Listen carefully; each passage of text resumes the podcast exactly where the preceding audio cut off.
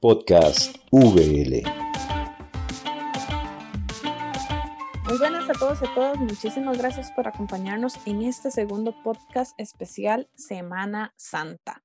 Mi nombre es Raquel Huerta, soy estudiante de la licenciatura de Ciencias Teológicas de la Universidad Bíblica y aquí estoy con eh, dos pastoras y un pastor que eh, la semana pasada nos estuvieron hablando un poco de toda la preparación para Semana Santa y pudimos encontrar varias diferencias, pero al mismo tiempo muchísimas similitudes, este, y pudimos escuchar cómo desde sus diferentes tradiciones eh, se preparan para celebrar esta eh, semana tan importante en el cristianismo. Eh, tenemos con nosotros a la pastora presbiteriana Lady Ruiz, a la pastora luterana Teresa Guadamuz y al pastor reformado Roy Palavicini. Pastor Roy, viera lo que me ha costado aprenderme a aprender a pronunciar su apellido. ¿Cómo se lo estás diciendo muy bien ya. Muchas gracias. ¿Cómo se encuentran, eh, Pastora Teresa? ¿Cómo se encuentra? Bueno, a Dios gracias, muy bien. Es un gusto estar en este espacio. Muchísimas gracias, Pastora. Pastora Ledis, ¿cómo está? Muy bien, Raquel. Contenta de escucharte y también poder compartir en este espacio. Bueno, y Pastor Roy, placer estar con usted de nuevo. Muchas gracias, aquí estamos. Eh, lo puedo decir así como buen tico, pura vida. Pura vida. Bueno, para los que no sepan, Costa Rica, pura vida significa todo lo bueno, ¿verdad? Entonces, ¿cómo estás? Pura vida. ¿Qué estás haciendo? ¿Cómo va el trabajo? Pura vida. Todo es pura vida. Este, bueno, la semana pasada estuvimos hablando de simbologismos, hablamos un poquitito del calendario litúrgico, estuvimos hablando del miércoles de ceniza, que me pareció hermoso, estuvimos hablando del color morado y de esta cantidad de simbolismos y cómo son 40 días de preparación para llegar a Semana Santa. Bueno, ya llegamos a Semana Santa. ¿Qué sucede en Semana Santa en sus iglesias, en sus tradiciones? Em, yo, bueno, como también hablamos desde la semana pasada, este, desde el podcast pasado, eh, yo no estoy muy familiarizada em, con este tipo de tradiciones porque lamentablemente em, en Latinoamérica eh, muchas de las iglesias evangélicas o en realidad protestantes, este, buscaron forma de desligarse o de diferenciarse de la iglesia católica. Entonces lo que hicieron fue quitar un montón de, de, estos simbolismos y un montón de estas liturgias tan que ahora me doy cuenta que son tan hermosas y, y, bueno, que nos llevan tanto a la reflexión y que nos enseñan tanto a través de, de un símbolo. El pastor Roy nos hablaba, por ejemplo, de cómo él iba a, a su culto, pero apenas salía de niño, salía a ver las procesiones porque le encantaba, ¿verdad?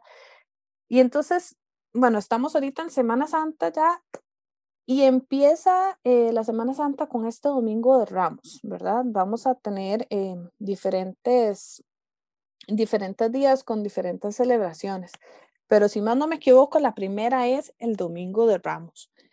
Em, ¿cómo, ¿Cómo podemos entender el Domingo de Ramos? ¿Qué significa? Eh, ¿Por qué Ramos? Empecemos hablando así como desde lo más básico, ¿verdad?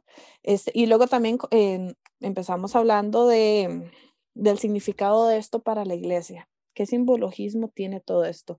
Eh, no sé quién le gustaría empezar esta vez. Si quieren, comienzo yo. Perfecto, Pastor Teresa, muchísimas gracias. Bueno, este, las, como sabemos, la Semana Santa inicia con el Domingo de Ramos. Es una fiesta que nos recuerda la entrada de Jesús en Jerusalén. Y dice que como había mucha gente que estaba enferma, entonces hicieron todo esto de la alegría, del gozo de ver que Jesús entraba y que podían ir a ser sanados ellos y ellas. Es un tiempo de reflexión, de meditación que tiene varias actividades. La Semana Santa que empieza con el Domingo de Ramos. Ese tiempo de alegría, ¿Por qué se celebra? Se celebra porque es una forma de prepararnos. La Semana Santa, ya estamos en la Semana Santa, estamos viviendo el máximo de, la preparación. Eh, y recordamos yo por lo menos recuerdo algunos rituales, para decirlo de alguna manera, que me enseñaron mis padres de pequeñita. Hacían desde, para decirlo así claro, desde miércoles, desde miércoles santo, se guardaban hasta los cuchillos de la cocina. Hasta los cuchillos de la cocina, porque entre lunes, entre el lunes y martes, se, se debían hacer los alimentos que se iban a, a utilizar en jueves, viernes, jueves y viernes principalmente. Entonces, miércoles guardaban todo lo que eran ya los cuchillos, no se podía picar nada en la cocina, no se podían utilizar cuchillos. Entonces, este, nuestra iglesia luterana costarricense es una iglesia que Semana Santa realizamos diferentes actividades. Em, compartir con las familias, las familias están unidas, una tradición que tenemos aquí en Costa Rica, creo que es ver muchas películas, ver muchas películas.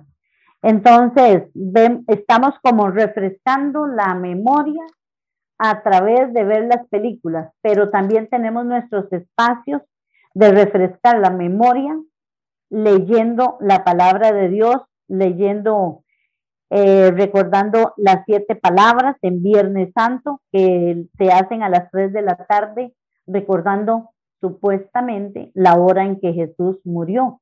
Así dice la historia.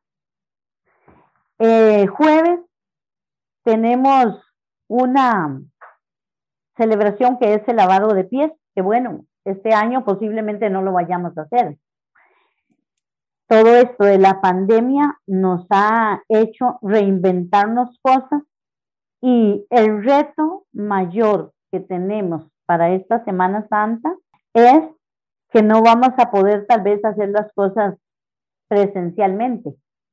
Entonces vamos a tener que tener nuestro acompañamiento en Semana Santa vía virtual, vía WhatsApp, vía los únicos medios que tenemos.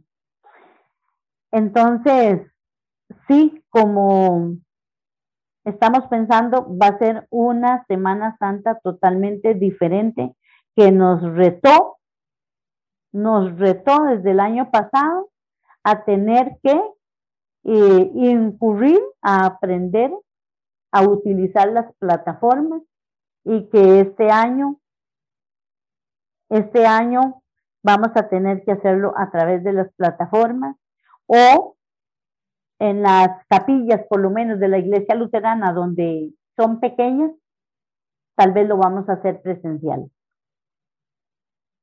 Muchísimas gracias, Pastora Teresa.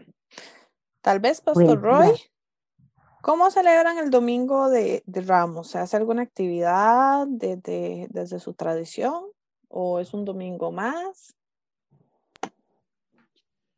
Muchas gracias. Este, bueno, saludos a todos y todas de nuevo por aquí. nosotros, bueno, voy a hablar de los otros, un poquito de los tres puntos, ¿verdad? Que mencioné la semana pasada, o las tres tradiciones, o las dos tradiciones y la que estamos, estamos inventando. Este, desde la tradición bautista en la que yo crecí, se celebraba el día de el domingo de Ramos, eh, con unas hojitas de palma. A la entrada de la iglesia nos repartían a todos unas hojitas de palma.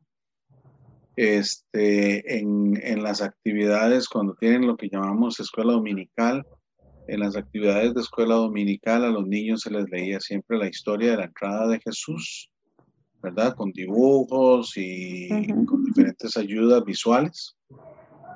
Igual a los adultos y en, y en, el, en, en el tiempo de lo que llamábamos el culto de adoración, el tema, el tema de, la predicación del, pastor era ese, con algunos de los cantos o la mayoría de los cantos alusivos a la entrada triunfal de Jesús y a lo que iba a suceder eh, posiblemente durante la semana.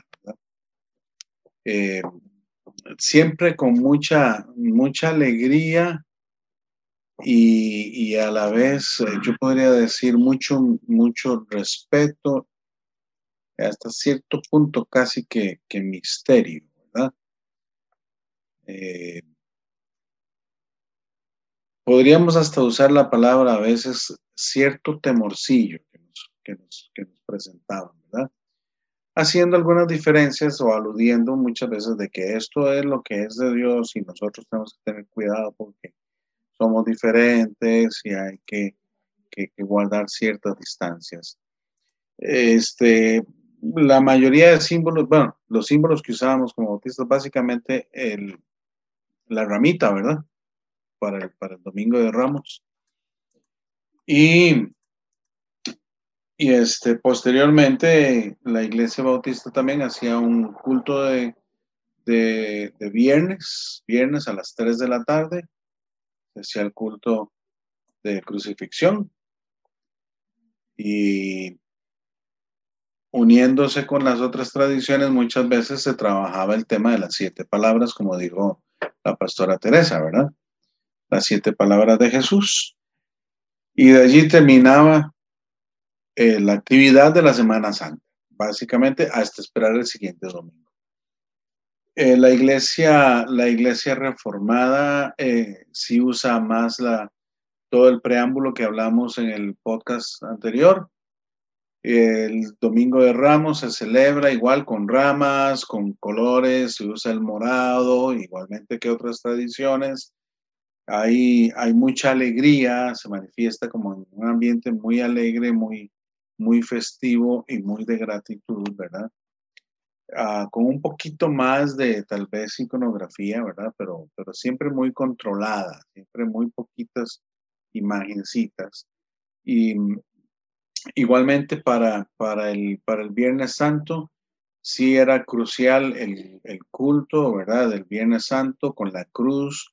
Se, ponía, se pone la cruz con, con un manto morado también, muchas veces al frente de la iglesia, lo que llamamos el púlpito o el escenario, y, dándole un poco de significado desde, desde ese lado, ¿verdad? Por otro lado, lo que hemos practicado nosotros en lo que, lo que hemos llamado, digamos, llamemos los, las iglesias posmodernas, eh, emergentes, les llaman otros contextos y viendo por aquí que alguien les están llamando relevantes, ¿verdad? Los nuevos movimientos. Bueno, lo que no podemos es establecer una sola forma en cada uno de ellos. Cada, cada iglesia de este proceso, yo voy a usar la palabra posmoderna, hace lo suyo propio no hay nada establecido, ¿verdad? En este momento. Es como un reinicio, como volver otra vez a un momento de reforma, ¿verdad? De 500 años atrás, y cada grupo va definiendo lo que va haciendo. Nosotros en, en, en, en Mon Latino y Gedeón Urbana, eh, básicamente celebramos el Domingo de Ramos con, una celebración este, de alegría, de entrada, y, de enfoque hacia qué significa esta semana en la que ya estamos, ¿verdad? ¿Cuál es, la razón de celebrarla, de ver películas, de repasar un montón de cosas que nos trae el, el medio en que vivimos, eh, la cultura, y entonces allí darle un significado muy festivo. En algún momento en algún momento hemos hecho hasta para los niños fiesta con piñata, para celebrar, celebrar la entrada de Jesús y este es el rey que viene y que lo que va a pasar y que nos preparemos porque, porque Jesús nos va a mostrar su amor, su gracia. Eh, los enfermos pueden postrarse y sanarse, recibir la sanidad, eh, la sanidad ya no solamente física, podríamos pensar en otras formas, ¿verdad? emocional y otras maneras de sanidad que necesitamos. Lo vamos enfocando desde ese lado. Este, el jueves santo, el jueves santo, bueno, pero practicamos el viernes, en vez del jueves santo, practicamos el viernes santo, algo que yo estoy posiblemente pensando hacerlo este año con la iglesia bautista en San Pedro, lo que llamamos el programa Cenando con Jesús. Y cenando con Jesús este, es una cena donde viene la comunidad, trae comida, todos compartimos de lo que tenemos, celebramos este momento como, como recreando nosotros el momento de la última cena de Jesús. Y allí, al final, practicamos la comunión o la Santa Cena. Este, lo hacemos con los elementos, ¿verdad? Puede ser vino, vino real, no jugo de uvas dulce para no ponerle ninguna marca, pero vino real y, y, algún tipo de pan. Y también estamos abiertos a celebrarlo con elementos que representen la cultura en la que estamos. Por decir algo, aquí en Costa Rica podríamos celebrarlo eh, con café, con agua dulce, con tortilla, eh, con un pan de los tradicionales de nosotros, ¿verdad? De, nuestra cultura. Y, la idea es, final, es ir amarrando con un brindis lo que Jesús ha hecho o lo que Jesús iba a hacer por nosotros. Lo que hizo Dios desde el Génesis hasta el momento de la llegada de Jesús y lo que ahora viene y quedamos en preparación para la siguiente celebración. Eh, en la iglesia bautista donde estamos trabajando ahora, estamos en el proceso ahorita de definir cómo vamos a celebrar en este momento tan interesante de la pandemia este, como dije, eh, yo he hecho la propuesta de que trabajemos con, con el Cenando con Jesús, pero no el día viernes, sino el día jueves, para realmente conmemorar, representar y revivir, si es posible, el día jueves lo que sucedió en la última cena del día jueves. Muchísimas gracias, Pastor Roy, por, por ese eh, hermoso aporte. Eh, Pastora Ledis. Empezamos con, con Domingo de Ramos, pero la verdad es que ya nos fuimos a toda la Semana Santa hasta el viernes. Entonces, cuéntanos un poquitito desde, desde su iglesia en Aguasima y desde la tradición presbiteriana. Muchas gracias, eh, Raquel. Como contaba antes, nuestra iglesia es pluricultural y ha sido tan interesante en 16 años que he sido pastora porque ya este año quiero descansar eh, lo hemos celebrado y lo celebraremos en este año y el año pasado fue muy impactante porque como tenemos varias culturas, las hermanas de Nicaragua que se sienten tan solas me dijeron, y no vamos a hacer el desayuno que siempre hacemos en la resurrección y no vamos a hacer la entrada triunfal donde los niños hacen sus obras de teatro, ellos se hacen eh, el burro, ellos montan, ese, uno hace de Jesús y es tan hermoso ver a las maestras de escuela dominical con los alumnos y niños que no son miembros de la iglesia, sino católicos vecinos, que les encanta esa celebración de Jesús cuando anduvo en la tierra y ellos lo, lo disfrutan y a uno como pastor pues lo hace feliz. Y para este año, como decía la pastora Teresa, y, es, es tan diferente, es eh, otra Semana Santa virtual, que no es lo mismo, que no puedes abrazar, que no puedes disfrutar a tus niños que han sido como tus hijos, ahora que ya son unos otros universitarios y que pastora, ¿cómo lo vamos a hacer?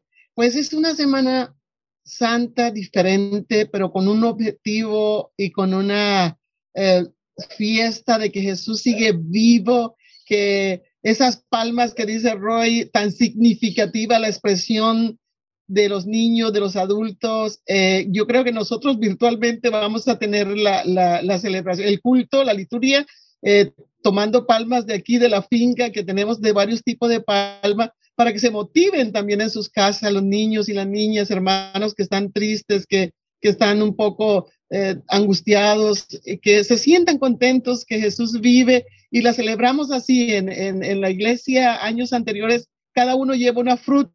Por eso me alegra lo que Roy quiere hacer en la iglesia de estas tradiciones y costumbres. Cada país trae una fruta de la mejor en su país, la que comparte. En Nicaragua tienen un tipo de fruta que se llama granadilla grandísima. Entonces, cada uno traía esa fruta y desayunábamos a las 5 de la mañana eh, eh, todos la fruta y teníamos la liturgia. O sea, un compartir muy, muy histórico, muy interesante y que vive en nosotros y que esta vez, pues, bueno, esperamos que, que podamos disfrutarla desde lo virtual, como dijo la pastora Teresa, no es fácil, ya a estas edades de nosotras tenemos que meternos en lo, en lo tecnológico. Ha sido un proceso retante y desafiante, pero muy, muy interesante. Sí, muchas gracias, Raquel. Bueno, qué interesante. Muchísimas gracias este, por contarnos esta, esta, em, estas diferentes tradiciones que ustedes tienen. De las tres, lo que más rescato y lo que más me gustó es que hay un trabajo comunitario, más que una celebración. Lo que hay es un compartir con las personas que asisten a la iglesia o incluso con personas que no asisten a la iglesia, pero son vecinos o vecinas y, están ahí y participan de estas tradiciones. Escuchándolos, pues eh, hay, una actividad muy importante em, que entra en Semana Santa, que sería lo que se conoce famosamente como la última cena, ¿verdad? Este momento donde Jesús eh, comparte con sus discípulos y sus discípulas.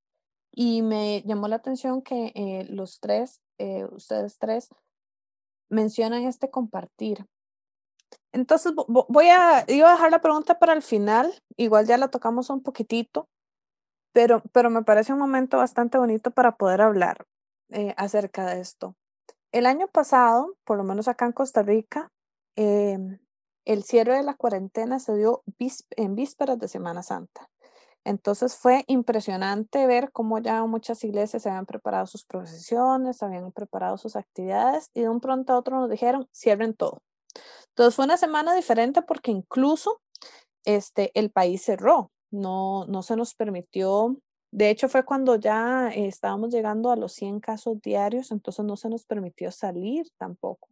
Me acuerdo que yo tuve que ir, no me acuerdo si a la farmacia y las calles estaban vacías, era, era, por lo menos yo sentía que, que era un país desolado en ese momento, todos guardaditos en su casa con mucho temor de lo que estaba sucediendo a nivel mundial. Esta Semana Santa eh, vuelve a ser diferente. Pero ahora es diferente. Después de un año de estar viviendo, muchos de nosotros todavía trabajando desde casa, em, haciendo lo posible por cuidarnos y cuidar a los demás, ¿verdad? ¿Cómo afecta todo esto que estamos viviendo, esta situación actual, una celebración tan importante como esta? Porque es cierto, podemos sentarnos y ver las películas de Semana Santa, que también ahora tal vez podemos hablar un poquitito de esto, em, pero hay muchos, para muchas personas, la iglesia es su casa, es su refugio, es donde va y comparte, es donde desahoga sus penas o donde encuentra su familia, tal vez no la de sangre, pero sí este, este montón de personas que, que le hacen sentir apreciado, apreciada, encuentra su compañía, eh, muchas personas encuentran dentro de la Semana Santa este simbolismo tan fuerte y lo vivencian. Em, se encuentran con Jesús o recuerdan lo que Jesús este, hizo por cada uno de nosotros. Entonces, ¿cómo, cómo eh, esta situación está afectando la celebración de Semana Santa en cada una de sus comunidades. Bueno, ya vimos que la celebración va a ser virtual, pero hablemos un poco más allá de no solo cómo celebrar esto, sino esta relación entre ustedes como pastores y como pastoras con las personas que vienen a su comunidad. Digamos, ahorita la pastora Ledis nos hablaba de, de, cómo le hace falta a la gente las actividades y el cariño, el abrazar a los niños o a las niñas. Entonces, este, eh, tal vez empecemos por la pastora Ledis, que fue la última que nos comentó. ¿Cómo, cómo afecta esta virtualidad eh, las celebraciones, especialmente el contacto con otros? Gracias, Raquelita.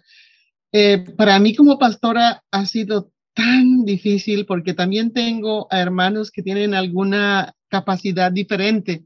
Entonces me preguntan por el teléfono, me llaman, pastora, queremos verla, eh, queremos eh, estar en la iglesia, este, queremos, y más que todos los que son de otros países, dice, ah, me hace falta estar en comunidad, eh, la coinonía que nosotros tenemos en la iglesia en las mañanas, eh, siempre los domingos, y la pastoral femenil cuando vamos los jueves, llevamos eh, cada una un gallito. Entonces, ese compartir de ese gallito con las hermanas de otros países, el calor humano. Para mí ha sido difícil y para ellos también y me llaman y siempre me preguntan, ¿cuándo la iglesia se va a abrir? Y yo les digo, mira, hay un cuerpo de consistorio que está viendo todos los protocolos y preparándose, pero para mí como pastora no ha sido fácil porque sabes cuántas hermanas y familias eh, conoces ya las ovejas, como dices, y sabes cuáles son las partes más débiles. Y creo que no ha sido fácil, sin embargo, gracias a Dios por la tecnología que por ahí eh, les mandamos esos versículos, esa palabra, esa, esa foto, las podemos ver. Eh, ha sido duro, pero también Dios nos ha ayudado a mantener una comunicación fluida, una pastoral diferente, pero con mucho amor, con mucha entrega, con un compartir muy profundo del gran amor de Dios. Muchas gracias, pastora. Mucho gusto. Pastor Roy, cuénteme un poquitito de esa última cena, eh, bueno, de, la cena que ustedes van a hacer cenando con Jesús, pero en medio de toda esta pandemia, este, ¿cómo se va a realizar eh, y cómo esto afecta las, la, la, interacción entre ustedes, incluso entre los mismos miembros de, de la comunidad? Bueno, definitivamente que, que, que la situación de la pandemia y los protocolos y límites que tenemos nos, nos, impiden eh, la, la, relación de contacto, ¿verdad? De contacto humano, que, que tanto nos hace falta. En, nosotros sí hemos abierto la iglesia, lo tenemos muy limitado el número de personas que viene. Ya hace dos, tres semanas que estamos abriendo eh, los domingos y entonces en el, en el Cenando con Jesús estamos pensando hacerlo, tenemos un saloncito de costado y hacerlo eh, con burbujas. Algunas familias vienen como burbujas, pero igual un número reducido, serán 15 personas máximo que pueden venir. Y las demás personas que quieran seguirnos o que nos están siguiendo por las transmisiones virtuales, pues también será seguirlo desde allí. Invitamos a la congregación para que ellos preparen también su, su, cena o los elementos para compartir juntos tanto desde la virtualidad como el momento de los que estamos presencial. Y estamos viendo cómo hacerlo cómo hacerlo de esta manera que sea mezclado, ¿verdad? Una parte virtual y otra parte presencial. Yo pienso que la, la situación de la pandemia que nos ha llevado a abrirnos más y más a la realidad de lo virtual que ya existía y que tiene siglos de existir, porque tendemos a pensar que lo virtual es algo muy nuevo, ¿verdad? En realidad tiene muchos siglos de existir y, creo que esto también nos está ayudando a entender un poquito la virtualidad de nuestra fe y del cristianismo, porque profesamos una fe que es bastante virtual. Entonces, lo que estamos tratando es de ver cómo de forma de la forma más natural posible no nos sentimos atrapados en la virtualidad, sino más bien sentimos que es parte o podemos dirigir a la gente que es, que es parte, que las personas de la congregación sientan que es parte de muchos de los procesos que vivimos y que hemos vivido desde antes. Todo esto sin negar lo que la pastora Ledis nos, nos enfatiza, ¿verdad? Que es el contacto, el compartir, el vernos cara a cara. Sabemos que eso es un proceso totalmente sanador, restaurador. Eh, no sé si decir catártico, o sea, nos, nos anima, nos levanta, nos impulsa, nos empuja. Entonces, más o menos esa sería la idea, pues una parte será virtual, algunos hermanos, y algunas personas que el grueso serán los que trabajamos con el equipo de transmisión, los que vamos a celebrar en lo presencial y tratar de hacer esa conexión entre lo virtual y lo presencial. Perfecto, pastor, muchísimas gracias. Pastora Teresa, ¿cómo se prepara la iglesia luterana? Bueno, ¿cómo ha vivido la iglesia luterana esta semana desde la virtualidad o desde las diferentes actividades que ustedes están realizando? Eh, bueno, hemos estado realizando las actividades de esta manera, virtual y presencial. Las diferentes pastorales de nuestra iglesia han tenido que reinventar reinventarse medios para seguir en contacto, porque como dicen los compañeros pastores, Roy y Ladies, no es fácil, no es fácil estos cambios tan bruscos que han tenido las iglesias y todas las organizaciones, este cambio a la virtualidad. Y recordemos que nosotros en Costa Rica y con, con la gente que nos visita, con la gente de otros países que viven en Costa Rica, por naturaleza somos muy pegajosos, para decirlo de alguna manera, muy amistosos. y nos encanta este el eso de abrazarnos y ese calor humano que la gente percibe en, en el otro ser humano y que en realidad es algo que nos revive, nos realimenta y nos hace falta también en las iglesias. Pero nos hemos venido acomodando o reorganizando para continuar porque el plan de Dios y el ministerio y la palabra y la evangelización no van a parar.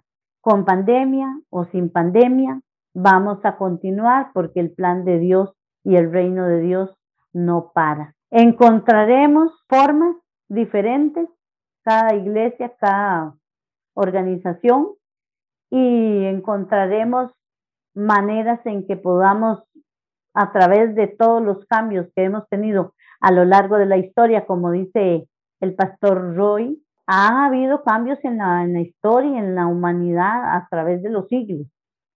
Pero nuevamente, en este cambio que tenemos a través de la pandemia, vamos a sobrevivir y sobre todo vamos a sobrevivir como iglesias, como mensajeros del reino de Dios y vamos a continuar llevando palabra de esperanza a los que lo necesitan en el momento y con las palabras que nuestro Señor Jesucristo va a poner en nuestros labios en el momento correcto. Así nos preparamos para celebrar este tiempo de Semana Santa sin desde las diferentes pastorales, de, de diferentes formas, pero sin dejar de llevar el sustento espiritual a las comunidades de fe que acompañamos siempre. Muchísimas gracias, pastora. Hace poco, relativamente poco, como dos o tres años, me di cuenta que existía el Viernes del Silencio. Yo no sabía de eso. Y resulta que, este, bueno, el viernes eh, en la tradición, ¿verdad? Se celebra la crucifixión de Jesús. Es el día en que se cree que Jesús eh, muere como dijo la pastora, a las 3 de la tarde, según la tradición, ¿verdad? Y entonces es un día, eh, insisto, yo no sabía, pero es un día en el que se, se le dice a la gente estar callada, estar guardadito. Ahora la pastora Teresa nos dio el ejemplo, por ejemplo, eh, de, de, que se guardaban em, los cuchillos y no se hacía actividades o no se cocinaba durante los, los días más importantes de la semana. ¿Qué otras cosas podemos encontrar dentro de Semana Santa como esta? Digamos, el viernes guardar silencio y reflexión ante la muerte de Jesús. También vimos el, bueno, ya hablamos un poquitito de esta cena, que en realidad es un compartir, pero ¿qué, qué otra hay? ¿Qué simbolismo está detrás? ¿Qué significa eh, hacer esto? ¿El por qué se hace? Este, me gustaría saber eh, tal vez empecemos por el pastor Roy, que me parece que es como el que tiene una tradición un poquitito más distante a la de la pastora Ledes y, bueno, a la, a la de la iglesia presbiteriana y luterana. Eh, si lo celebran, si no lo celebran, qué significa, y luego tal vez podamos ir con la pastora Teresa y después con la pastora Ledes. Gracias, gracias. Así como viernes de silencio, uh, la iglesia bautista no lo, no lo practicado, con ese nombre, ¿verdad? Pero sí siempre el viernes tenía ese aspecto de, un día de reverencia, de reflexión, de meditación, incluyendo pues el, culto que se hacía a las 3 de la tarde, celebrando la crucifixión. Y más la idea, la idea principal siempre fue esa, pues después del culto nos íbamos a la casa cada uno a estar calladito, a ver la película que iban a dar sobre Jesús, ¿verdad? Y siempre sentir este, como vos lo estás mencionando, de la tradición del viernes de silencio, yo podría decir que lo que más nos ha implicado ha sido un viernes de asombro. Y, la meditación, cuando uno se para el día viernes, eh, Viernes Santo, para meditar o reflexionar o estar tranquilo, se encuentra con estos momentos propios, personales de asombro ante lo que significa en, en la historia la representación o el recordar ese momento, ese día tan específico, ¿verdad? Y te puede llevar hasta encontrarte con, con aquella grandeza, aquella inmensidad de Dios. Yo lo voy a decir siempre desde la perspectiva de la cercanía y no del distanciamiento. Porque lo que significa el, el, viernes en ese momento, que, que Dios está entre nosotros. Y Jesús lo que significa es que es Dios Dios entre nosotros, es el Emanuel. Entonces, esos momentos de, silencio, de meditación, nos pueden llevar a un encuentro muy interesante con la espiritualidad, con la espiritualidad que tenemos cada uno inherente a sí mismo, cada una como personas humanas, con el contacto, ¿por qué no decirlo así?, con la naturaleza. Eh, yo pasé muchísimos viernes de mi vida de campamento y entonces mi papá siempre nos llevaba a ese momento profundo de reflexión en medio de la naturaleza. Y, eso hace, hace un cambio, ¿verdad?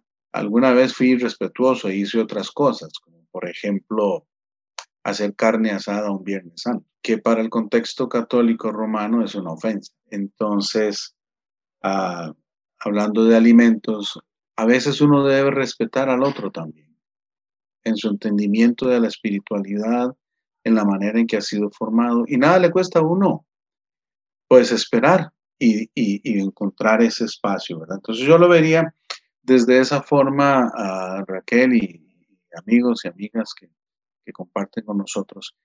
Es un momento de, volver a asombrarnos con Dios. Muchas gracias, pastor, por, por, por ese acercamiento. Está, voy a tomarlo en cuenta bueno, acaba de pasar el viernes, pero este, voy a tomarlo en cuenta para la próxima y ponerme a reflexionar. Qué, qué lástima de verdad que, que muchos de los cristianos no hayamos tenido este tipo de formación cuando éramos pequeños o cuando nos formamos y ya lo encontramos grandes. ¿Cuántos viernes eh, de reflexión, por así decirlo, de meditación hemos perdido? Bueno, ahora muchas gracias, pastor. Em, no me acuerdo lamentablemente no me acuerdo quién dije que seguía, entonces puedo decirle a la pastora Teresa, eh, por favor que continúe. Ah, era yo. Pastora, muchas gracias. Bueno, en, nuestra iglesia, em, el viernes, en la celebración que hacemos a las 3 de la tarde, efectivamente se termina en silencio se termina en silencio esa celebracióncita. Pero eh, en todo el día, digamos, es un encuentro consigo mismo. Es un día de, de respeto, de quietud, de meditación.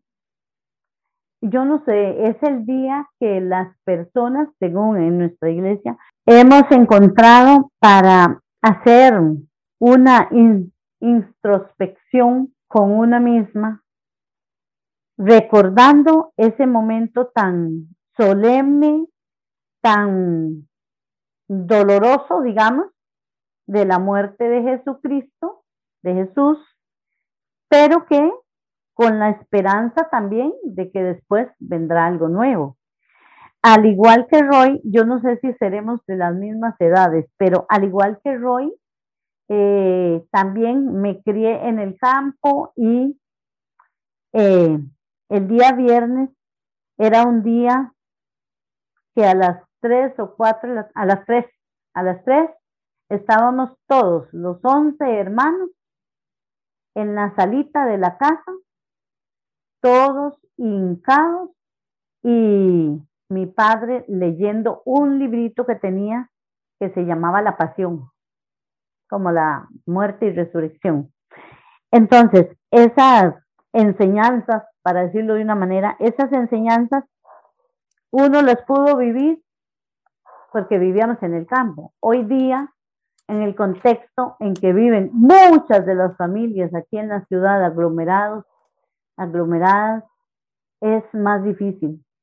Es más difícil porque, en primer lugar, recordemos que muchas de las familias a las cuales acompañamos como iglesia tienen que vivir en casas muy, muy, muy pequeñas, muy pequeñas y, y el contexto no es el mejor, pero sin embargo, este tiempo de meditación que es personal, en viernes principalmente, que es personal, este, hacemos la celebración, pero durante el día la gente pasa en un tiempo de quietud, de quietud, y creo que es el día en que verdaderamente en nuestra iglesia la gente aprovecha también para quietud, pero quietud sana. Por ejemplo, hay familias que depende de dónde vivan, pueden ir a un río. Hay familias aquí en Alajuelita que en Viernes Santo van a la cruz de Alajuelita y no lo hacen por ir como un paseo en sus adentros, lo hacen porque sienten que es un momento de meditación, de encuentro consigo mismos, pero también de, de sentimiento, un momento de ponerse en el nivel de dolor, de pensar en ese momento en el cual está sucediendo lo que sucede con nuestro Señor Jesús y entonces aprovechan para hacer ese tiempo de meditación propia, individual. Perfecto, muchísimas gracias, eh, Pastora Teresa. Eh, muy interesante también el, al igual que el pastor Roy, cómo entonces sí es un momento de recogimiento, o sea, es la palabra que usa mi papá, ¿verdad? Un momento de, de estar con uno y de meditar. Eh, en el siguiente podcast nosotros vamos a hablar un poquitito más de, de, la crucifixión de Jesús, su simbolismo y también de su resurrección. Entonces vamos a tocar ese tema en el, el próximo sábado. Pastora Ledis, cuéntanos un poquitito de la celebración del viernes de mi propia historia, de mis padres que fueron pastores laicos, en Colombia tenían una tierra, una finca de mi papá, y había un lugar especialmente para que la iglesia disfrutase ese viernes. Y yo recuerdo que mi papá tenía un espacio de paz, es que corría un río cerca, y lo que mm. dijo la pastora Teresa me hizo recordar eso, era como que estar un poco eh, en la gloria recordando a Jesús y eso era algo que, que me quedó desde niña. Y acá en Costa Rica, al vivir eh, ese espacio, tenemos también un lugar que se llama el Yurro, donde ya las aguas no son como eh, ese tiempo cuando era niña, hace 60 y resto de año. Eh, ese Yurro aquí en Costa Rica también lo usamos para, como decía la pastora Teresa, es tan importante pensar cómo mi fe cómo mi identidad, cómo el crecimiento mío como hija de Dios me ha bendecido a mí y yo he dado esa bendición hacia otro y otra para que sea una vida fluida, ese compartir de la paz, de la esperanza, de una nueva vida en Jesús que es más humana, más sensible con, el, con la extranjera, con, con, con el que es diferente a mí, pero amarle. Eh, es un tiempo, yo diría, muy maravilloso que se comparte en la iglesia presbiteriana nuestra y hay ese espacio de silencio. Hace pocos años es de quietud, como dijo Raquel, esa quietud la, la, la sentimos y a veces caen hasta unas gotas de agua donde uno dice, gracias Dios por tener este espacio, pensar en ese momento de entrega, de Jesús humano y Jesús Dios a la vez.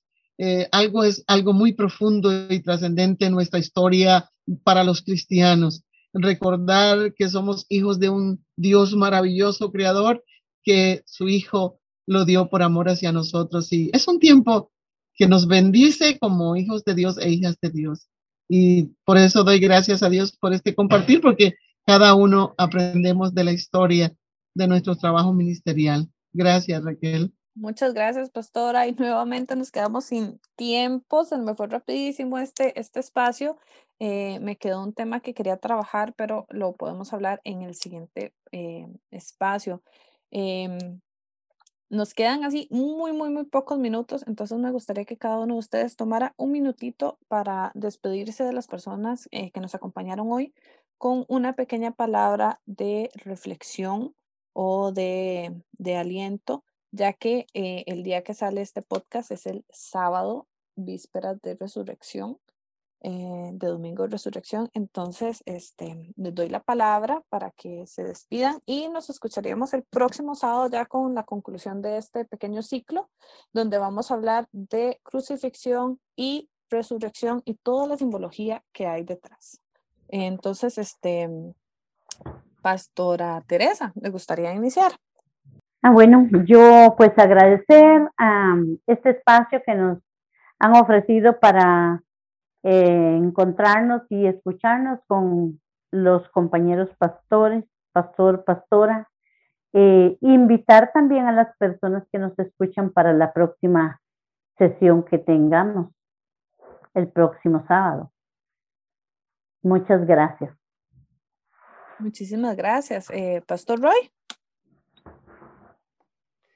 Bueno, pues igualmente el agradecimiento por el tiempo compartido, por la invitación, el agradecimiento a quienes están escuchando, ¿verdad? El podcast, repasándolo en el momento que, que, lo puedan hacer, ¿verdad?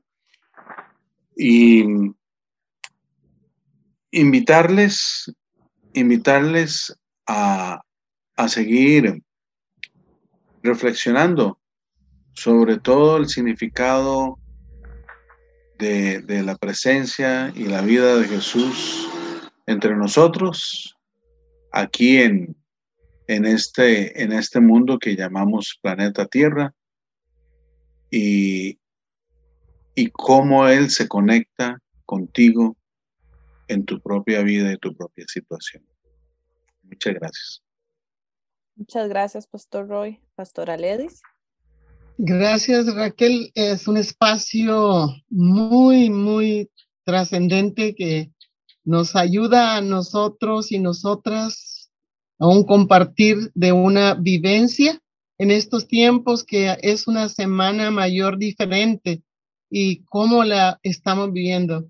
Es algo muy, muy importante en nuestro trabajo ministerial. Bueno, muchísimas gracias a ustedes por compartir. Aporte también. Muchas gracias. Ah, muchas gracias, pastora. Muchísimas gracias por, por compartir con nosotros este espacio. Eh, eh, vamos a, a, tener un siguiente episodio donde vamos a hablar eh, un poco más ya de, del centro de la Semana Santa, que es Jesús y su muerte, también su resurrección. Entonces, acompáñenos eh, nos, escuchamos el próximo sábado. Eh, les acompañó Raquel Huertas y muchísimas gracias por este tiempo con nosotros. Nos vemos en la próxima.